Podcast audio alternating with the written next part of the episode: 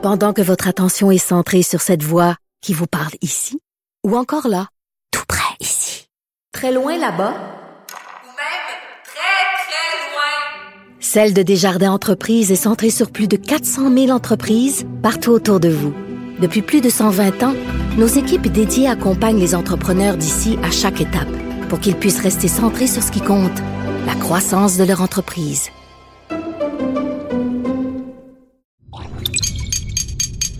Cube Radio.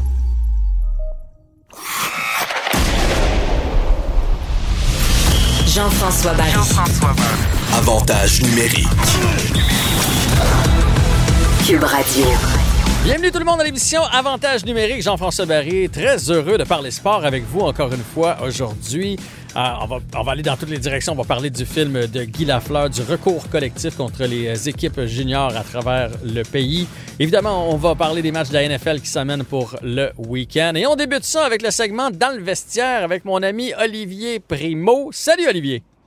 Comment ça va? Ça va bien toi? Ça va top shape. Ouais. Confortable toujours à être euh, dans le vestiaire parce que je rappelle le, principe, c'est que je voulais que qu'on se retrouve comme quand on est en boys après une game de hockey en serviette, puis là on jase de sport. T'es toujours à l'aise avec ça malgré la COVID, Olivier, pas de pas de soucis? Très, très, très à l'aise, tout est beau.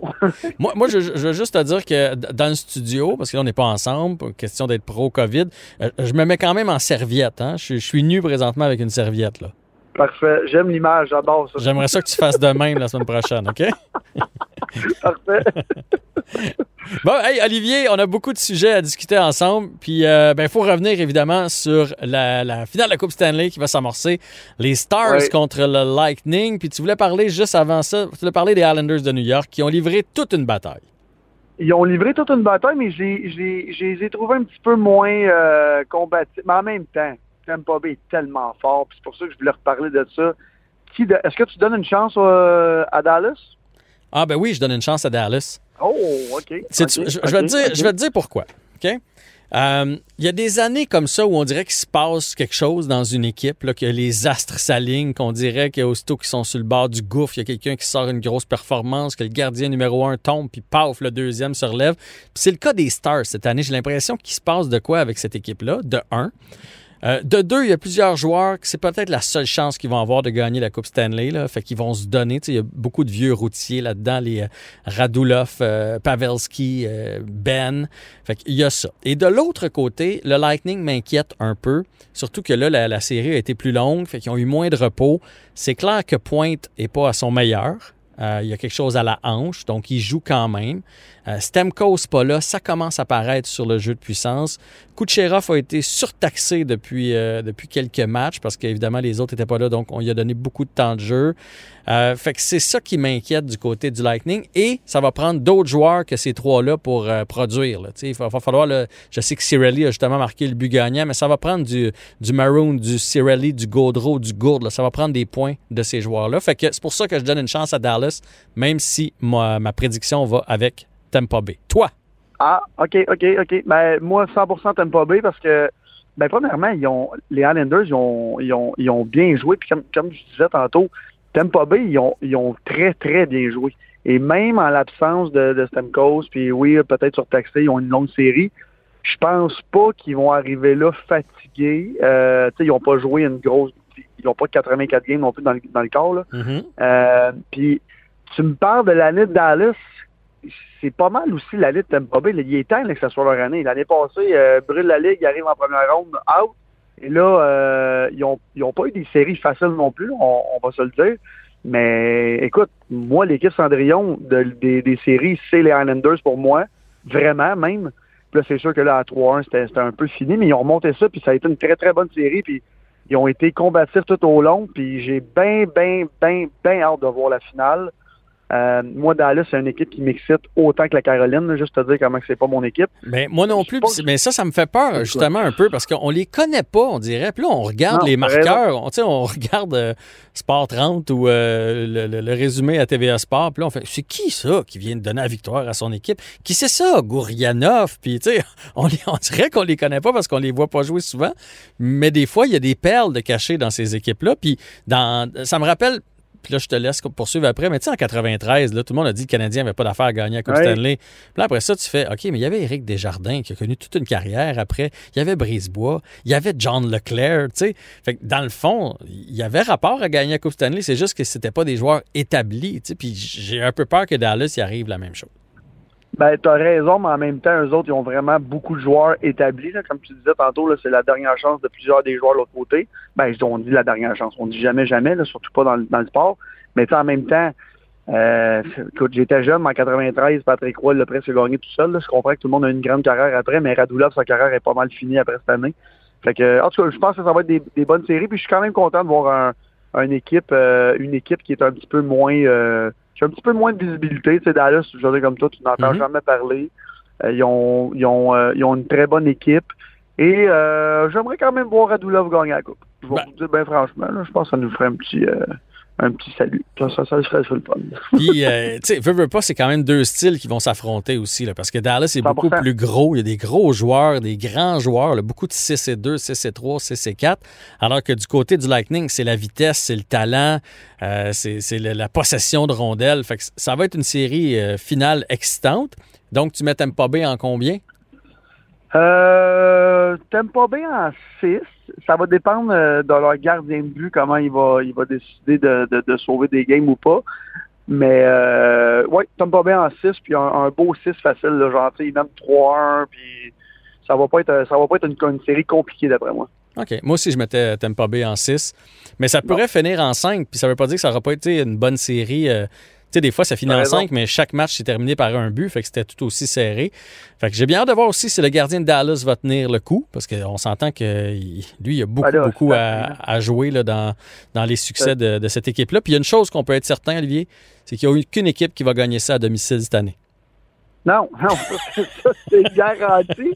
Mais tu parlais du gardien de but avant. Ça, c'est un autre qui, qui, qui sort de, ben, pas qui sort de nulle part, mais avec des statistiques comme ça, c'est, c'est- tu, tu vois ça, tu, tu vois jamais ça, là, presque, là. Fait qu'est-ce qu'il va être capable de, de, de, de, traîner ça en, en finale de la Coupe Stanley contre une grosse équipe comme Tampa Bay? J'en doute, laissez-moi douter, mais regarde, je pense qu'on va avoir une bonne série, puis regarde, tu, tu parles que même si ça finit 5-1, Islanders, quand c'était 3-1, c'était une très bonne série, même si c'était 3-1. Fait que je, je pense qu'on va avoir des, des, des bonnes séries, même si c'est des séries un petit peu bizarres. Et puis il y a un gars de qui, OK, je juste prendre un, un- un petit 30 secondes encore. là. Il y a un gars qui m'impressionne de plus en plus. Oui, il y a Edman. Oui, il y a Kucherov. Oui, il y a Pointe. Mais que dire de Sergachev? Hey, Quel il- joueur hockey. il va-tu être bon pendant longtemps, lui? Grand, gros, fort, il patine, il shot, il passe, il fait toute une glace. J'ai l'impression qu'il joue 40 minutes sur 60. Il me semble qu'il est toujours là. Il a quel âge, euh, Sergachev? Il a 21 ou 22 ans, je pense. On va le regretter longtemps, nous autres. Ça va être malade. Je vais te dire ça, je vais te dire ça. Bouge pas, j'ai euh, j'ai- Ouais, il y a 21 ou 22, je pense. j'ai mes statistiques là en avant de moi. Sergachev, euh, 22 ans. 6 et C'est 3, ça, c'est 215 livres. Il va être bon. Ça va être un espèce de, de, de, de, de- gars qui peut jouer jusqu'à 35, 36. Fait que le Lightning a ça à sa ligne bleue pour les 15 prochaines années. Aïe, Ouais, aïe, ouais. aïe. Ils sont chanceux. Ils sont très chanceux, puis je pense qu'on va, on va, on va beaucoup apprécier. Puis là, ça faisait longtemps que j'avais pas écouté Tampa Bay avant que, avant que les séries commencent, puis tu le vois, là. C'est- tout un joueur. Il y a une vision du jeu, un coup de patin. C'est un homme, là. Ah, c'est un Pas homme. un- Ouf.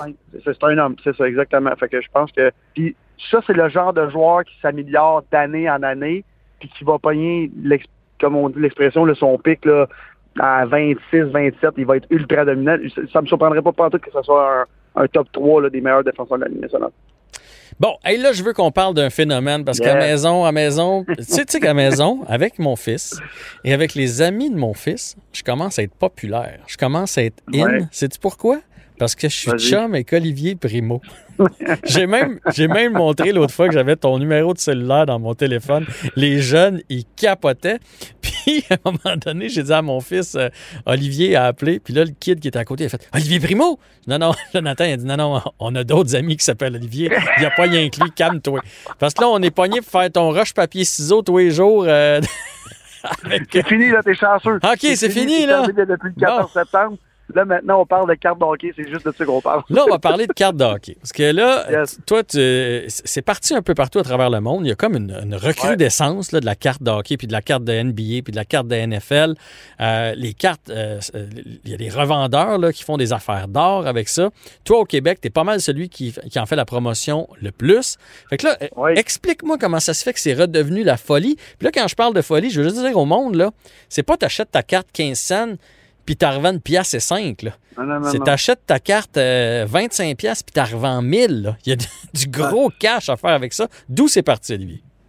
Quand on dit la folie, là, ben, je pense qu'on s'en est parlé dans une chronique, euh, peut-être un mois et demi, deux mois. Euh, Lorsque j'animais cet été à, à Cube en Exactement, remplacement de Mario exactement. Dumont. Ouais.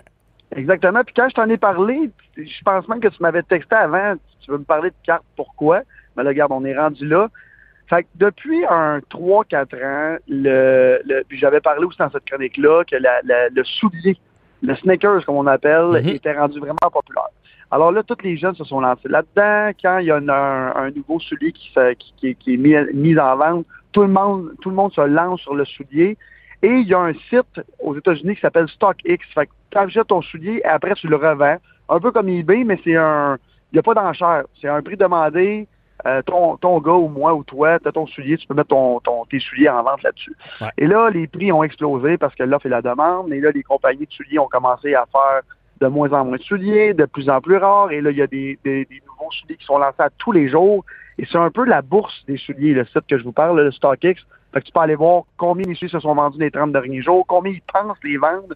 En tout cas, exactement comme la bourse. D'après moi, là- les, les miens valent pas grand-chose. Par contre, j'ai des cartes j'ai des cartes de sport, par exemple.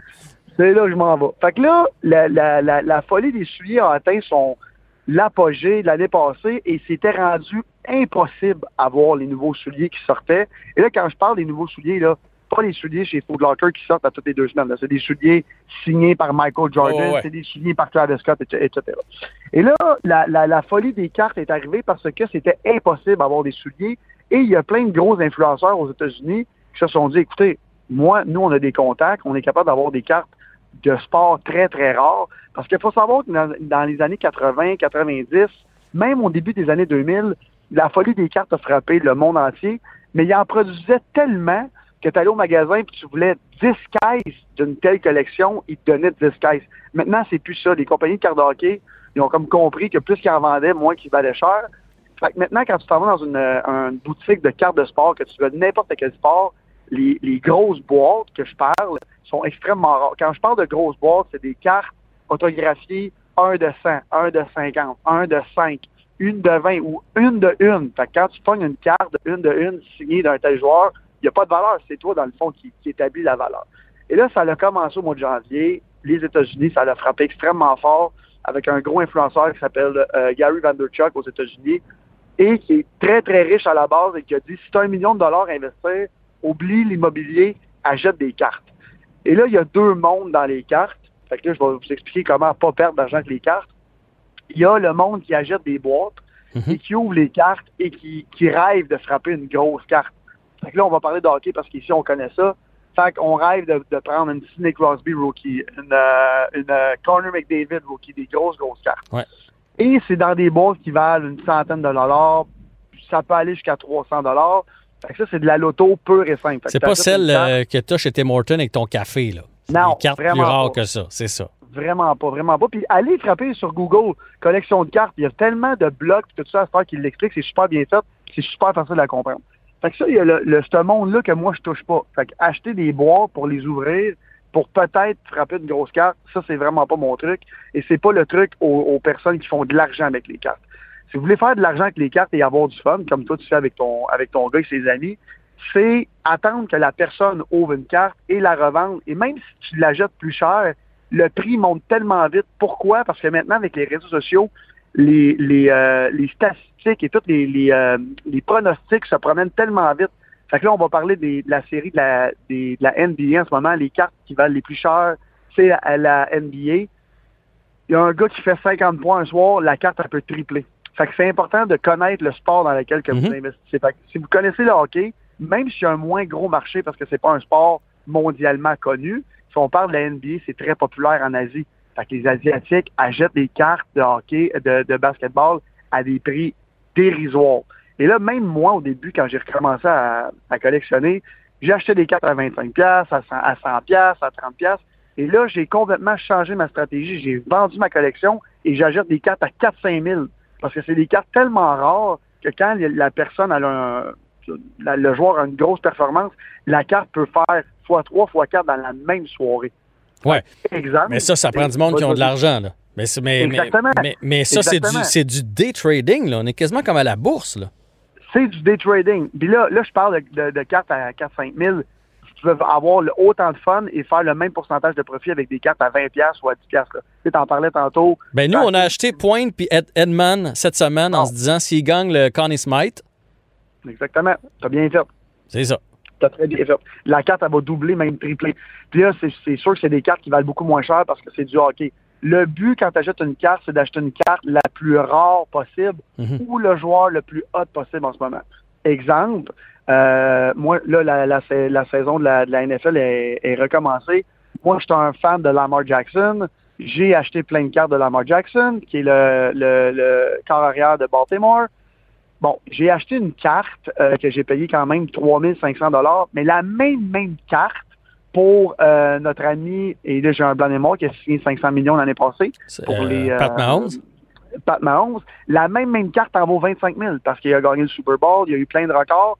Fait que moi, je me dis que c'est l'année de Lamar Jackson, j'achète une carte et j'attends qu'il explose. J'ai acheté des cartes de Baker Mayfield, j'ai acheté des cartes de tous les jeunes Mhm. les jeunes recrues. Et le dernier petit point qui est important de savoir, si c'est pas une carte rare, fait que si c'est pas une carte de 1 de 100, 1 de 50, ça vous prend absolument une carte recrue parce que de base, ça vaut pas une scène.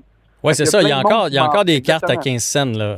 Il y en a Ben encore, là. oui, ben oui, ben oui. Exactement. Fait qu'il y a plein de monde qui m'écrivent Hey, j'ai une Wayne Gretzky, euh, troisième année, blablabla, puis ils pensent que ça vaut cher parce que c'est Wayne Gretzky, mais ça vaut pas un dollar. Fait qu'il faut vraiment investir dans des bonnes cartes. Je vous suggère vraiment, vraiment pas d'aller acheter des boîtes et les ouvrir, à moins que ce soit des boîtes à 20, 20 25 pièces puis vous voulez avoir du fun. Sinon, achetez des cartes euh, déjà ouvertes dans un sport que vous connaissez très bien et que vous, vous connaissez le, le- le potentiel du joueur ou de la recrue qui s'en vient. Puis il y a plein de, il y a plein de forums là, pour prendre vos informations. Ben oui, pour ben oui, ben jaser avec du monde sur eBay. C'est un bon baromètre aussi pour savoir combien les cartes peuvent valoir. Mais là, je veux que tu me parles. Il faut les faire grader. C'est quoi ça, les faire Oui. grader? Alors là, la- il y a la qualité de la carte. Fait quand tu ouvres un paquet, bien sûr, la carte est, est, est- est nue, là, si on peut appeler. Il n'y a, pas de plastique par-dessus. Et là, le monde paye, on commençait à payer, ça fait peut-être, ben, ça fait plusieurs années, mais là, depuis un an, le gradage, c'est super important. Fait qu'il y a des compagnies aux États-Unis, je vais en nommer une, Beckett, le fameux Beckett, là, qu'on, Mhm. dans le temps, on Le allait voir guide, la valeur de la carte. Bon, exactement. Vous pouvez envoyer vos, vos cartes faire grader chez Beckett ou chez des, des compagnies comme PSA et tout ça, et il la grade sur 10. Fait que les coins, le centrage, la surface, la couleur, blablabla, ça finit jamais. Et plus le score est vers 10, plus le, le- le- ta carte vaut cher. Alors, quand tu as une 10, Sidney Crosby rookie, ben, c'est la carte qui vaut la plus chère de Sidney Crosby.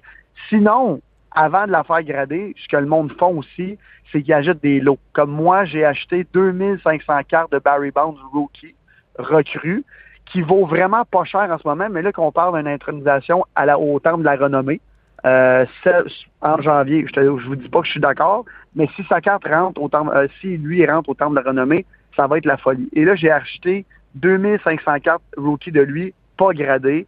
J'ai un gars qui est venu chez nous avec sa loupe, il regarde les coins, puis il me dit, ceux-là, ceux-là, envoie-les.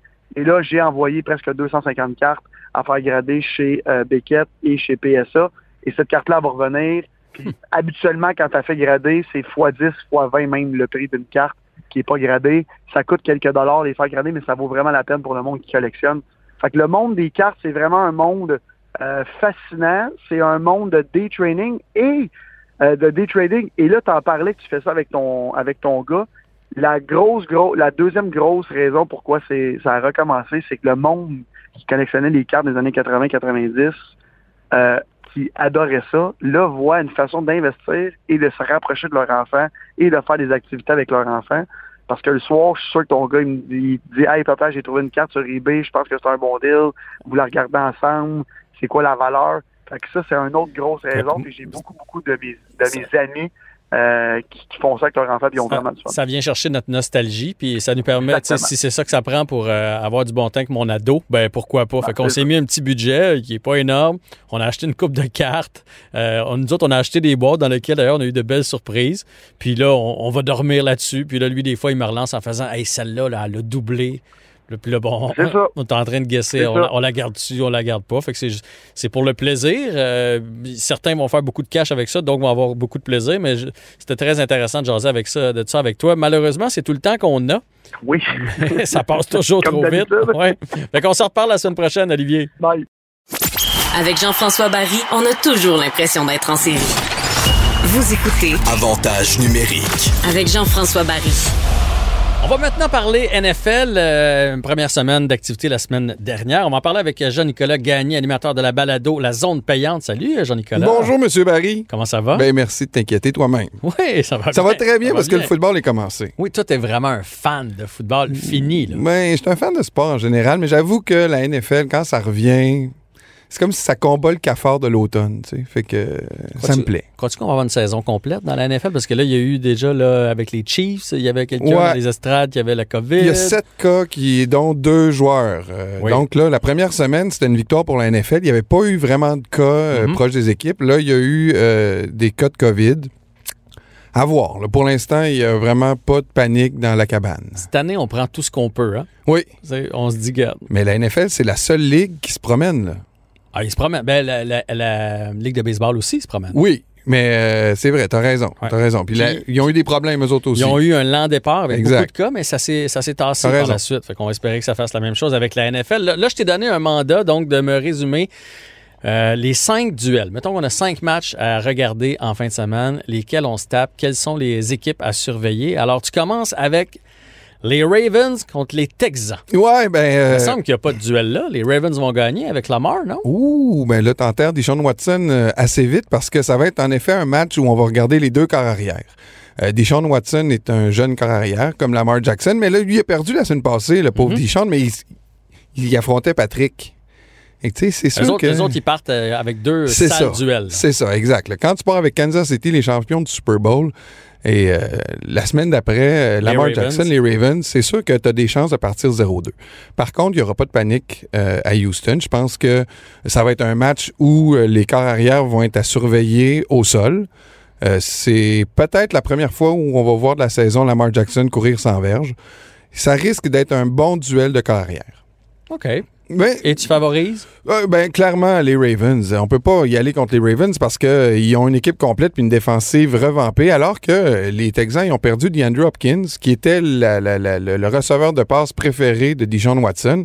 Quand il regarde maintenant dans le, dans le champ, Dijon Mhm. Watson, il voit Will Fuller, qui est pas un grand receveur. Il a quand même fait 100 verges la semaine passée, mais il y a de la difficulté à, à à varier son, son attaque. Mais on a, on a vu un match contre Kansas City. Comme je te dis, là, c'est dur de les juger.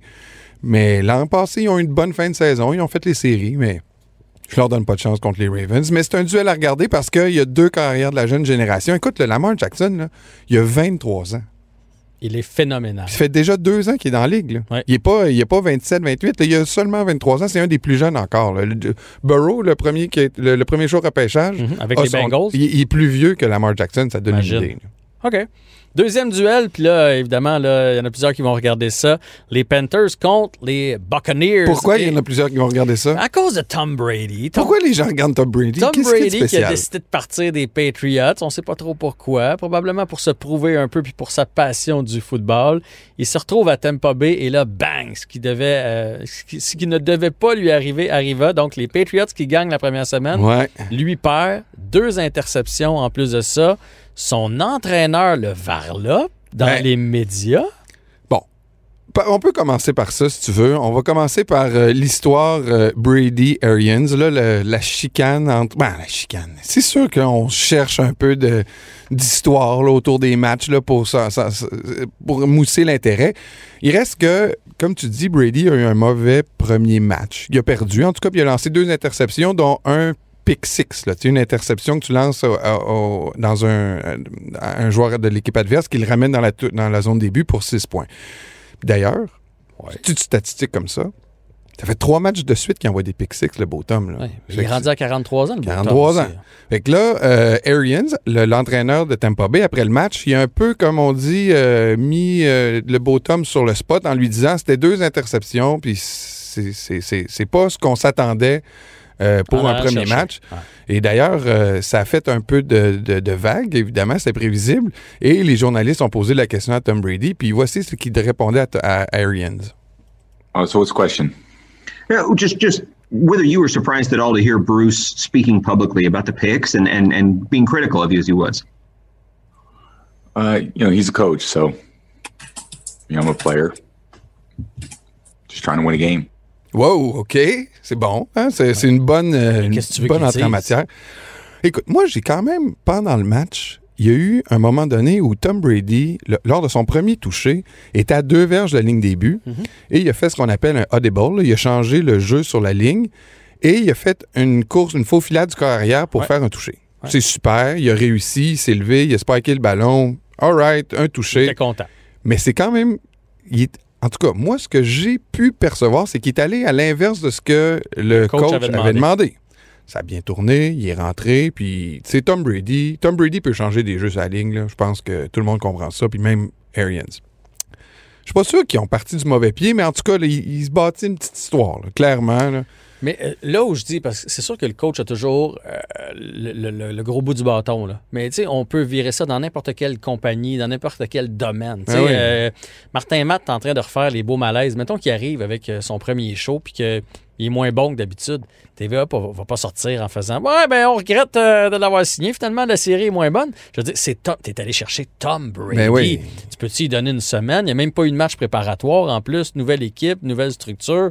C'est là où je trouve que le coach a été un peu malhabile. Peut-être qu'il voulait tout simplement y mettre de la pression. On sait à quel point il est bon sous la pression. Mais il va rebondir en fin de semaine. Ben écoute, ils jouent contre les Panthers. C'est sûr que c'est le moment ou jamais parce que les Panthers euh, ont aussi un nouveau corps arrière, Teddy Bridgewater. Euh, écoute, je- je- je- dans mon pôle, j'ai mis les Bucks parce que je me dis, je miserai pas contre Tom Brady qui est en train d'essayer de prouver qu'il est encore bon. Et je pense que les joueurs autour de lui vont jouer pour lui. Parce que ça n'a pas été le cas lors de la première semaine. Il y a eu beaucoup de difficultés euh, à connecter avec ses receveurs. On va y aller avec euh, les Bucks. C'est un match à regarder parce qu'on va voir si Tom répond bien à la pression. Puis il s'est fait frapper. Hein? Mhm. Il s'est fait frapper la semaine passée. Ouais. Euh, tu disais qu'il avait 43 ans. Là, euh, un donné, il va avoir mal partout. Hein? un moment donné, moi, tu vois, j'ai 43 ans. Je peux te dire que quand je me fais frapper, euh, à- à- la moitié de ça. On manque, on manque une marche on a de la misère. Exact. OK, prochain match. Les Falcons contre les euh, Cowboys. Les Falcons qui ont livré une chaude lutte la, la première semaine. Malheureusement, ils ont perdu. Et les Cowboys euh, ont perdu contre les Rams. Et ça, ça a été la surprise. Ben, c'est un peu là où je veux aller. C'est que les deux clubs sont 0-1. Puis, je pense que si les Falcons se retrouvent 0-2 après deux semaines, il va y avoir quand même des questions parce que ça fait. Tu sais, ils, sont- ils étaient au Super Bowl, euh, les, les- les- Falcons, il n'y a pas longtemps. là. Pourquoi que tout à coup, euh, ils commencent des saisons 0-2, 0-3? Je pense qu'il n'y aura pas de panique à Atlanta, mais ça va monter, la pression va monter. Mais là, j'imagine pas à Dallas. Ces autres sont 0-2. Les autres, là, si ça passe 0-2, euh, changement, nouveau coach. On a, euh, on est allé chercher de l'aide pour euh, Dak Prescott, euh, des, des- des receveurs. Ezekiel Elliott qui est là en pleine forme. Euh, beaucoup de blessés, par contre, là, dans la défensive. là. on, on peut être compréhensif, là, entre autres Sean Lee, là, mais faut, faut, faut- à 0-2, les Cowboys, euh, déjà, je peux vous dire là, que les, les- les projecteurs vont se tourner vers Dallas. Pour ça, je pense que les gars veulent pas. Ouais, ouais. Ils n'ont pas, ils ont pas envie d'avoir cette pression-là. c'est ça, là. Tu sais, des fois, dans le vestiaire, là, tu te dis, ouais, là, les boys, là. Couchez-vous de bonne heure. Là. Ouais, parce que, tu sais, ça ne nous tente pas de passer la semaine à se faire écœurer par tout le monde là, au supermarché, puis les journalistes, Uh-huh. puis tout ça. Fait que je pense qu'ils vont donner le coup qu'il faut pour gagner ce match-là contre Matt Ryan puis euh, la gang de- des Falcons. Parfait, mais je vais regarder ça avec cette, euh, cette nouvelle vision. Euh, Les Saints contre les Riders. Les Saints n'ont pas perdu un. Un, un- un- voyons, un, Michael Thomas. receveur. Oui, ben c'est oui, ça. Michael Thomas, euh, écoute, il n'a pas joué beaucoup. Ben, en fait, c'est pas vrai. Il n'a pas attrapé beaucoup de ballons la semaine passée. C'est drôle parce que Drew Brees, normalement, c'est son receveur euh, préféré. Euh, même s'il distribue bien le ballon, quand même, Drew Brees, il faut le dire. Mais Michael Thomas, normalement, c'est le gars qui vise le premier. Un grand gars qui pogne tout. Fait que, y avait pas, on se disait pourquoi quand il était rendu au quatrième quart, je pense qu'il y avait trois catchs. Mhm. Même pas, sais. Fait que, euh, on s'est dit, ah, ben, peut-être que, je sais pas, il y a un malaise à quel- quelconque. Là, vers la fin du match, en plus, là, il y a eu un- quelqu'un qui est tombé sur la cheville. Bref, il sera pas là pendant plusieurs semaines. Ceci étant dit, les Saints ont réussi à gagner euh, en fin de semaine même, euh, ouais. sans lui. Fait que je pense que, tu vas me dire, il- il- il va- il- les Buccaneers se sont peut-être battus, comme on, on disait tout à l'heure avec Tom Brady. Oui, mais puis tant qu'il est là, faut que tu le surveilles quand même. Alors, même si l'autre équipe ne savait pas qu'il était blessé. À partir du moment où tu l'enlèves, là, là Ouais. tu n'as plus besoin de le surveiller. Fait que toute l'attention va sur, le, va sur leur super porteur de ballon. Camara, voilà. C'est vrai, c'est vrai, t'as raison. Il y a un bout où euh, les- les- les- Michael Thomas amenait beaucoup d'attention de la défensive adverse, puis euh, il y avait un temps où euh, il y avait des gens qui étaient plus ouverts, tu sais, un Mhm. peu... euh, moi, je pense quand même que Drew Brees va s'en sortir très bien. Les Raiders ont connu un très bon premier match. Puis là, c'est leur ouverture locale. C'est un peu pour ça que je veux qu'on surveille ce match-là. C'est le Monday Night, de un, donc les- tous les yeux seront rivés vers ce match-là, mais aussi parce que c'est l'ouverture locale des Raiders à Las Vegas. Parce que les Raiders ont quitté Oakland et Ah, maintenant ils ah, rentrent à Las ah. Vegas dans un... Mon vieux, là, tu regarderas les images du stade de Vegas OK? c'est quelque chose. Je, je- je vais mettre sur ma bucket list d'y aller parce que c'est le stade en ce moment dont tout le monde parle.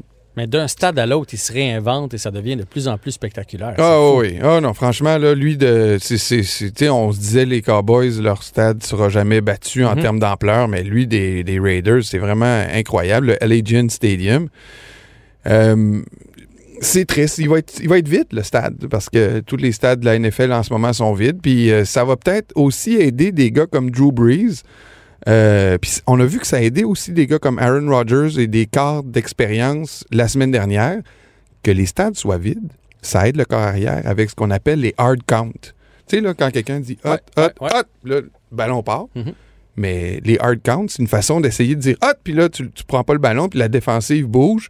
Mais on l'a vu avec euh, les Packers, entre autres, Aaron Rodgers, qui a de l'expérience, a mis les, les, les- les joueurs des Vikings hors jeu peut-être deux ou trois fois la semaine dernière.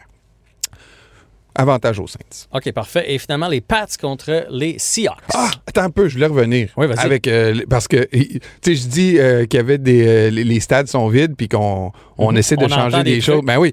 Puis, il est arrivé une histoire. On parlait du coach euh, Arians avec euh, Tom Brady tantôt, mais on avait une histoire aussi avec euh, Derek Carr, le carrière des Raiders, et John Gruden, l'entraîneur, euh, le coach des Raiders. Je vais te faire entendre un extrait pendant le match de Der- Derek Carr qui est à sa ligne de mêlée et qui s'apprête à mettre le ballon en jeu et qui change le jeu là, sur le- la ligne de mêlée. vas-y. Écoutons euh, de quoi, qu'est-ce que ça hey, Cindy Woods. Cindy, Gruden, Tiger Woods. How about that? How about that for an audible? Ah, Alors, on entend Derek Carr dire Cindy Gruden, Tiger Woods. Puis là, les animateurs qui répondent Wow, tu parles d'un audible, Cindy Gruden, Tiger Woods. Mais Cindy Gruden, C'est qui? c'est le nom de la femme du coach. Mais pourquoi ils ont dit ça? c'est quoi? C'est un jeu? Ça s'appelle un jeu? Ben, c'est- souvent ça. Des fois, on entendait Peyton Manning crier Omaha, Omaha. OK, Mais tu sais, C'est un Le code. nom d'un jeu, C'est le, code. le nom de la femme du coach. Ben, Ah c'est ouais. ça. Ça, c'est drôle. C'est quoi le jeu? C'est une faux filade du corps? oh, ou bravo, euh, bravo. Ben, écoute, les journalistes ont posé la question à John Gruden, puis euh, John Gruden répond ça. On va l'écouter. notice any crowd noise yesterday. I even heard my wife's name on TV. Derek used my wife's name in one of his audibles, so it must not have been that loud. Uh, still trying to figure out why Cindy Gruden came up during the game. You got to look into that. Oui. plus tard, plus tard que les journalistes, il dit euh, euh, Je vais demander à Derek Carr de garder ma femme out of it, là, hors, En dehors de ça. hors de ça. Et pourquoi avec Tiger Woods? Elle n'a pas eu de relation avec Tiger Woods? C'est pas son ex ou quelque chose? Pas, euh, Écoute, tu devineras qu'on en sait très peu parce Oui, que c'est en fait un sujet qui m'a intéressé. C'est pour ça que je te le présente aujourd'hui. Hmm. Mais euh, on en sait peu, mais je vais essayer de- de- de- d'aller plus profondément Oui. dans cette histoire et Oui. te rapporter. Va dans le euh, potin. D'accord. Va dans le potin. Et finalement, donc, les Pats contre les euh, Seahawks. Ça aussi, ça risque d'être un bon duel. Ben, euh, c'est sûr. hein. Les Pats, euh, ils attirent euh, l'attention parce que Cam Newton, leur nouveau corps arrière qui remplace Tom Brady, a connu un bon match la semaine dernière. Un bon match, oui et non, parce que euh, c'est un match euh, qui s'est soldé par euh, des jeux au sol. là. Contre une équipe, les, les Dolphins, qui ont beaucoup de difficultés à arrêter le jeu au sol. Donc, euh, ça a été facile pour eux de progresser sur le terrain. C'est un vrai test. Mais là, ça va être un meilleur test. Ouais, Ben oui, ça. là, là. ça rien à voir. Russell Wilson quand même de l'autre côté. Ouais, de Russell Wilson, qui lui s'est fait dire cette année, regarde, euh, tu sais, depuis son arrivée, Russell Wilson, c'était très, euh, comment je dirais, c'était conservateur comme type de jeu. Là. Il était souvent euh, euh, beaucoup de courses, puis des courtes passes. Puis c'était à la fin du match qu'il ouvrait, puis qu'il essayait de rattraper ses, euh, ses adversaires. Là, euh, on leur a dit, garde ton jeu, ouvre-le. T'es le meilleur joueur de notre équipe. Go for it. Puis cette semaine, ben, c'est contre Cam Newton, puis c'est à Seattle. Et qui va gagner? C'est Seattle qui va gagner. Parfait. Puis là, tu voulais me laisser avec le nouveau thème du Monday Night Football. Oui, parce qu'Hank William Jr., qui euh, était la, mu- le musée, la musique du Monday Night depuis des années, maintenant est remplacé par Little Richard. On dit que ça couvre mieux l'ambiance des stades vides. Ah ouais, ben, merci, Jean-Nic.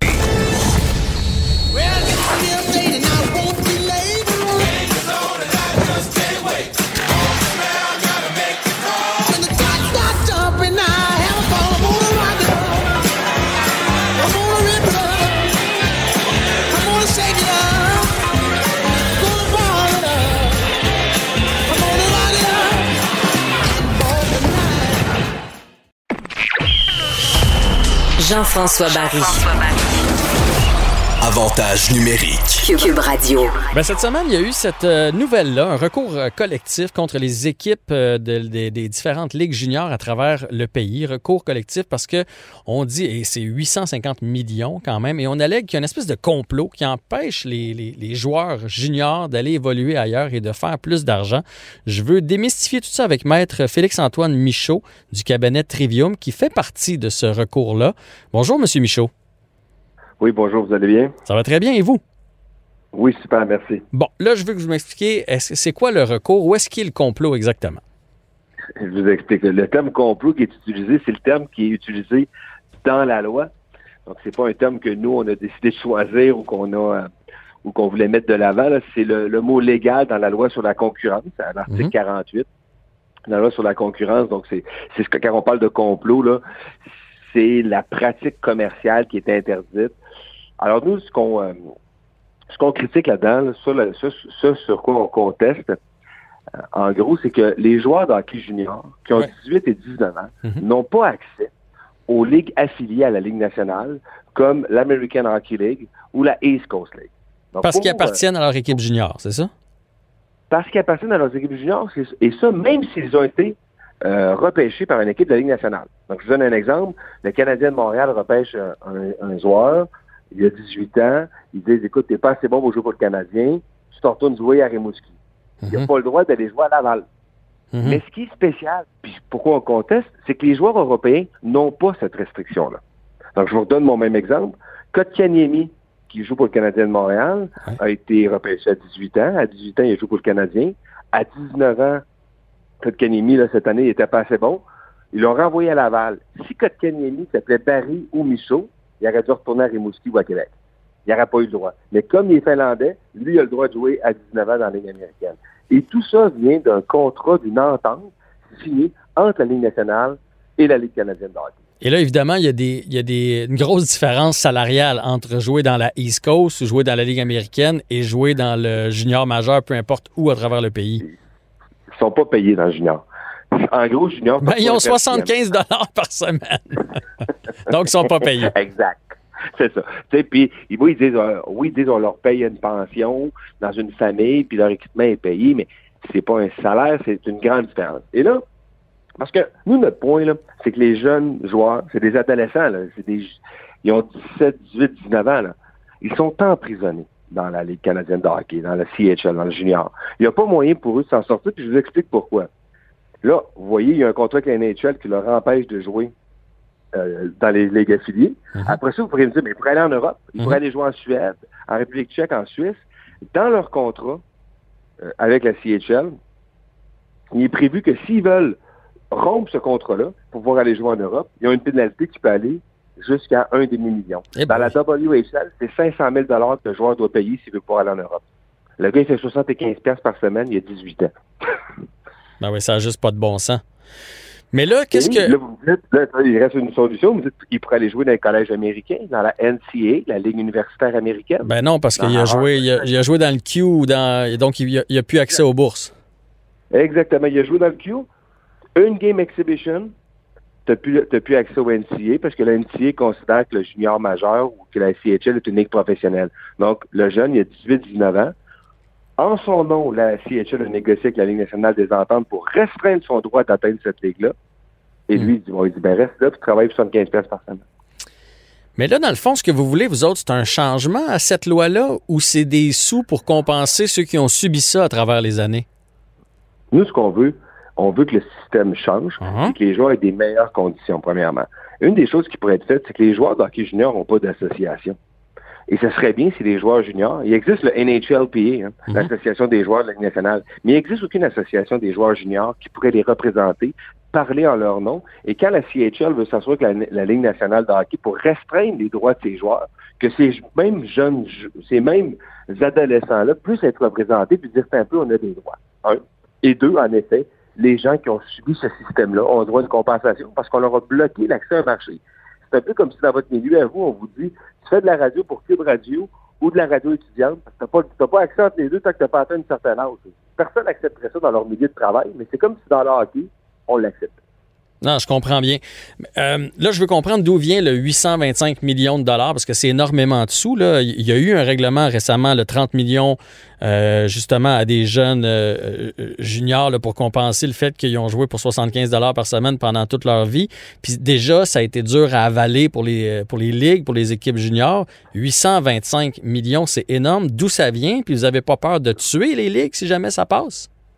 Je pense que la Ligue nationale de hockey, la Ligue américaine, puis la East Coast League, c'est des ligues de milliardaires. Là. Vous comprenez que ce système-là, il bénéficie à qui? À 31 milliardaires. Les, les, propriétaires d'équipes de hockey là, de la Ligue nationale, c'est eux qui bénéficient de ce système-là parce que les joueurs de 18-19 ans, ils n'ont pas besoin de les payer dans leurs équipes affiliées, ils les laissent jouer gratuitement dans le junior. Si eux c'est eux qui auraient à les payer. Donc, je pense pas que ça va tuer à la Ligue nationale de payer des jeunes. Euh, un Donc, le, rec le, recours vise pas les équipes juniors, vise les équipes ben, vise professionnelles. Il vise les équipes professionnelles et la Ligue canadienne, parce que la Ligue canadienne de hockey, la CHL, qui regroupe la Ligue de l'Ouest, le Q, puis la Ligue de l'Ontario, c'est elle qui a signé l'entente directement mmh. avec la NHL. Donc, ça vise aussi euh, la CHL. Ça vient de où? On a calculé une perte de salaire par joueur sur une période à date qui est à parfaire, donc parce qu'on est au début du processus, peut-être que les chiffres vont changer en fonction des, des éléments qu'on va nous transmettre, mais nous, on pense que ça a commencé, ce système-là, il y a au moins 10 ans. Donc, 1500 joueurs fois 10 ans, fois un montant moyen qu'il aurait pu avoir dans la East Coast League. Plus des dommages moraux pour l'utilisation de leur image qui n'a pas été payée. Vous savez, des, maintenant, dans les consoles de jeu, on, voit là, on voit des joueurs de hockey, leur nom, même quasiment leur visage, ils n'ont pas eu leur compensation là-dessus. Puis le fait qu'ils ne peuvent pas s'associer, donc leur perte de leur droit d'association. Et comment les joueurs vont faire pour s'inscrire à, à, ça? Un recours collectif, ce qui est la, la beauté de la chose, c'est qu'une fois que c'est autorisé, là, il n'est pas encore autorisé. C'est la prochaine étape. La Cour devra décider si notre recours est farfelu ou pas. Si la Cour considère que notre recours n'est pas farfelu, alors ce qui se passe, c'est que le recours est autorisé et là, automatiquement, pour la période donnée par le tribunal, tous les joueurs sont automatiquement dans le recours collectif et ceux qui ne voudraient pas l'être peuvent sortir. Il y a un opting out possible. OK. Maître Michaud, je veux savoir comment ça se fait que vous vous retrouvez là-dedans. C'est quoi votre lien avec le, le hockey junior euh, et les jeunes euh, professionnels? Écoutez, euh, j'ai fait beaucoup de j'ai fait beaucoup de droit du travail. Je m'intéresse à la question du hockey. Je suis un passionné de ça. Puis il y a des gens autour de moi qui me connaissent passionné de ça, qui me connaissent passionné de droit du travail, de droit du sport, de rapport collectif. J'ai représenté beaucoup d'associations, donc c'est comme ça que j'ai pu être approché. Mais en tout cas, c'est un bel J'avais pas encore, j'avais pas les, j'avais pas les mains pour jouer dans le junior. c'est un bel éclaircissement. J'avais le cœur, mais pas les mains. Ouais, c'est, c'est le cas de bien du monde. Moi, j'avais les mains, mais j'avais pas la, la, taille. Fait que chacun nos problèmes. mais non, cette semaine, j'ai vu cet article-là. Je l'ai lu à deux, trois fois. J'essayais de comprendre, il était où le recours. Fait que c'est pour ça que je voulais vous parler. Je pense que c'est vraiment plus clair aujourd'hui avec vos explications. Un grand merci d'avoir pris du temps et bonne chance avec votre cause. Ça a été un plaisir, puis on se reparlera pour la suite des choses. Excellent. Jean-François Barry. Avantage numérique. Cube Radio. On a appris une belle nouvelle cette semaine. Il va y avoir un film sur Guy Lafleur, le démon blond, le célèbre numéro 10. Et on a la chance de parler avec Christian Larouche, qui va être le producteur de ce film-là. Bonjour, Monsieur Larouche. Bonjour. Dites-moi d'où vous est venue l'idée, euh, puis ça fait combien de temps que vous travaillez là-dessus? Parce que pour moi, c'est un incontournable au Québec d'avoir un film sur la vie de Guy Lafleur. Je suis totalement d'accord avec vous. Mais ce que, ça fait plusieurs années qu'il y a d'autres producteurs qui avaient les droits. Mhm. Euh, en fait, il y en a eu deux qui avaient les droits sur euh, Lafleur et pour une raison ou pour une autre, euh, euh, euh, ont, ont perdu les droits. Alors, euh, et quand j'ai appris que il y a deux ans euh, que les droits étaient redevenus disponibles, alors j'ai contacté immédiatement la famille et puis on a commencé à, né- à négocier. Et mon rêve est devenu réalité parce que pour moi, c'était à chaque fois que j'entendais parler que quelqu'un faisait un film sur la fleur, mon, mon cœur euh, de fan fini et euh, mon fan de jeunesse, Guy Lafleur, ça s'estompait. Puis je trouvais ça très triste de ne pas être capable de, euh, de faire un film sur mon idole. Hmm. je vous comprends. Euh, vous savez, moi, ça serait de jouer dedans que je trouverais fantastique. Je vous dis ça comme ça. Je patine très bien. Euh, je pourrais peut-être jouer un de ces coéquipiers pas trop grand. Ça prendrait un coéquipier pas trop grand, par exemple. Parfait. Ben, écoutez, c'est euh, des fois nos désirs deviennent réalité. Quand moi, le moins, en tout cas pour moi, c'est devenu maintenant. On sait jamais. Bon, euh, son fils Martin va être aux commandes. Euh, il, il fait partie de, de l'équipe avec vous et Luc Picard va écrire le scénario. Exactement. Pourquoi le choix de Luc Picard? Parce que Luc, on a travaillé ensemble, euh, c'est dans sa dernière année. euh, On a fait un film sur Galant, Confession d'un tueur à gage. Et en parlant avec avec euh, avec Luc euh, et tout ça, c'est un fan d'hockey, euh, énorme, un énorme fan d'hockey, et aussi c'est un fan fini de Guy Lafleur comme moi. Et puis à un moment donné, un soir, je lui dit, regarde, si j'ai les droits, puis ça c'est avant que, je- que, que les droits, je savais que j'allais finir par les avoir. J'ai dit, qu'est-ce que t'en penses? Et là, les yeux, ils ont pétillé et tout ça, puis il a dit, Christian, moi, là, wow, ça m'intéresse, mais c'est une, euh, c'est un gros défi. Et puis, quand j'ai pénalisé euh, officiellement, je l'ai appelé, puis on m'a dit, euh, mon cher Luc, c'est prêt. Tu décides, c'est toi ou non. Alors, euh, et finalement, il m'a dit, oui, oui, je le fais. Et puis, euh, alors, euh, on est parti. Il y a une grosse confiance. Luc est un, a écrit ses films, a écrit beaucoup de films, et puis il y croit, et c'est un fan, c'est un- comme un fan de Guy Lafleur. Alors, et surtout aussi, on a les années 70, qui est très intéressant, euh, de, de la mi- mi-60 et puis 70 et jusqu'au temps à la fin de la carrière de Guy. On a vraiment beaucoup de matière, mais un gros défi à faire. Oui, ça c'est clair. D'ailleurs, ça va être quoi l'angle du film? Tu sais, parce que j'ai tout de suite pensé au film du Rocket, qui était beaucoup l'angle du Canadien français qui réussissait à faire l'équipe, même si euh, tout le monde était contre lui, puis qui finalement réussissait à dominer la Ligue. Ça va être quoi l'angle du film de Guy Lafleur? Écoutez, présentement, c'est très, c'est très préliminaire parce qu'il y y a plusieurs angles, mais on veut pas faire, euh, en fait, euh, montrer la carrière de, de, de Guy Lafleur euh, vraiment telle qu'il l'a vécu. On va aller chercher des choses complètement différentes. Euh, c'est, euh, c'est euh, Guy, il n'est pas blanc. Euh, il n'est pas plus blanc que blanc que blanc, puis on veut pas le faire non plus, puis il est d'accord. Pour nous autres, c'est important qu'on on veut montrer aussi, j'espère, avec toutes les entrevues qu'on va faire, euh, de trouver des choses inédites euh, que le spectateur ne connaît pas. Euh, et surtout les jeunes, je pense qu'ils vont le découvrir aussi. Moi, je veux que quand euh, on sort, ils vont sortir de la salle de cinéma, que ben mon fils qui a 16 ans présentement, ben la fleur pour lui il va faire wow, quel personnage. Et puis les personnes quand même qui ont une quarantaine d'années aujourd'hui, qui l'ont pas vu jouer au début de sa carrière, mais qui l'ont vu jouer juste sur la fin ou à son retour, là aussi, on a beaucoup de matière à raconter. Et puis on va y aller dans des moments plus sombres, dans des moments plus difficiles avec la famille. Et il est prêt à faire ça.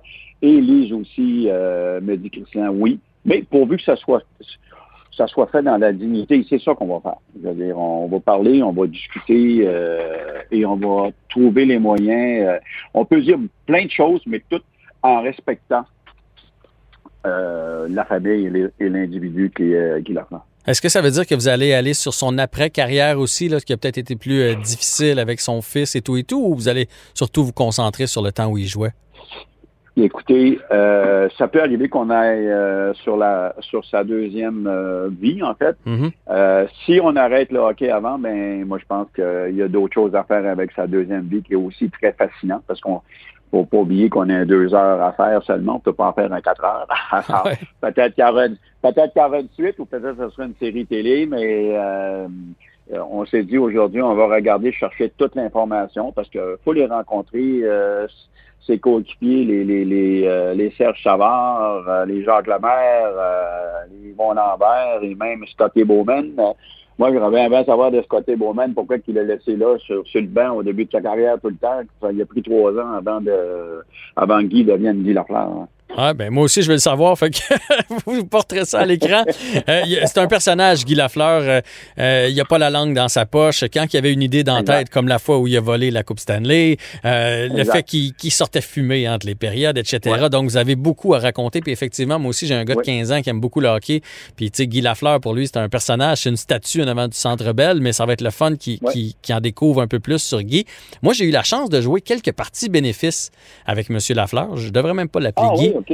Ouais, ben oui, des, des fois, les artistes, les joueurs de hockey, on s'est côtoyés, tout ça, c'est un être tellement gentil qui donne toujours du temps à son public. C'est incroyable, évidemment. Après les matchs, il y avait souvent une séance d'autographe, mais euh, la file en avant de ma table à moi versus la file en avant de la table de Guy Lafleur n'était pas la même. Fait que j'avais le temps d'aller manger dans le buffet, puis lui était encore en train de signer. Mais c'est quelqu'un qui est quand même sais, c'est Guy Lafleur. Il pourrait avoir la tête enflée comme ça se peut pas. Très humble.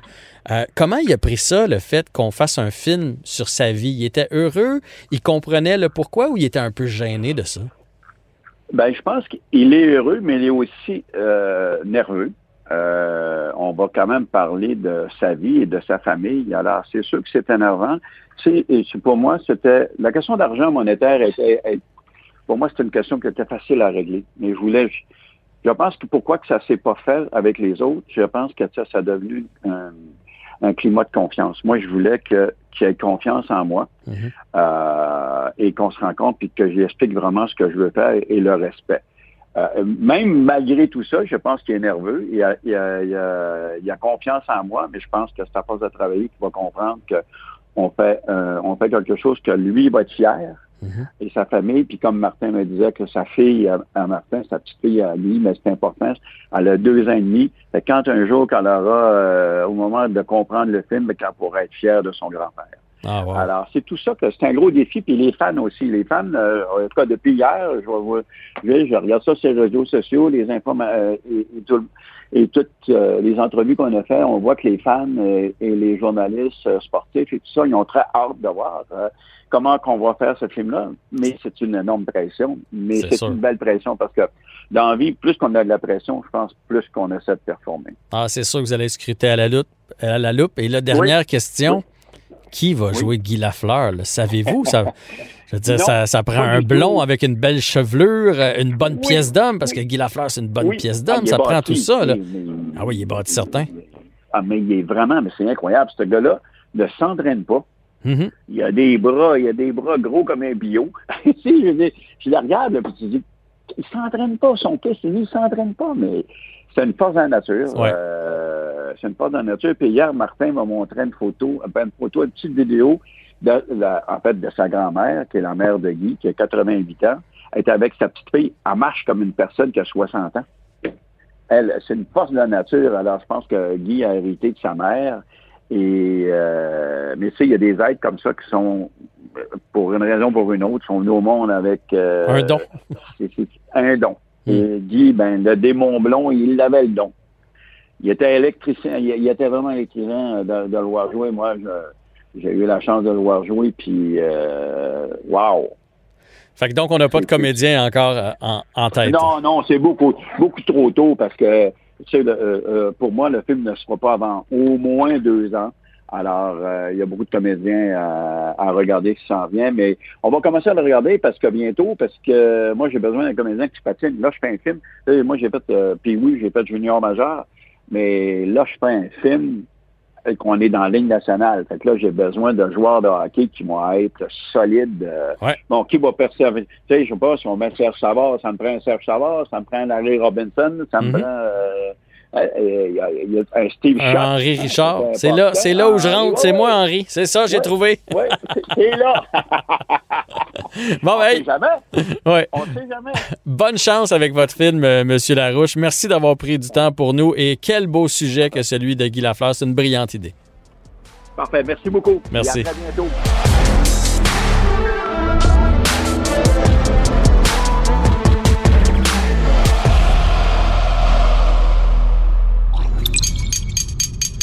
Cube Radio.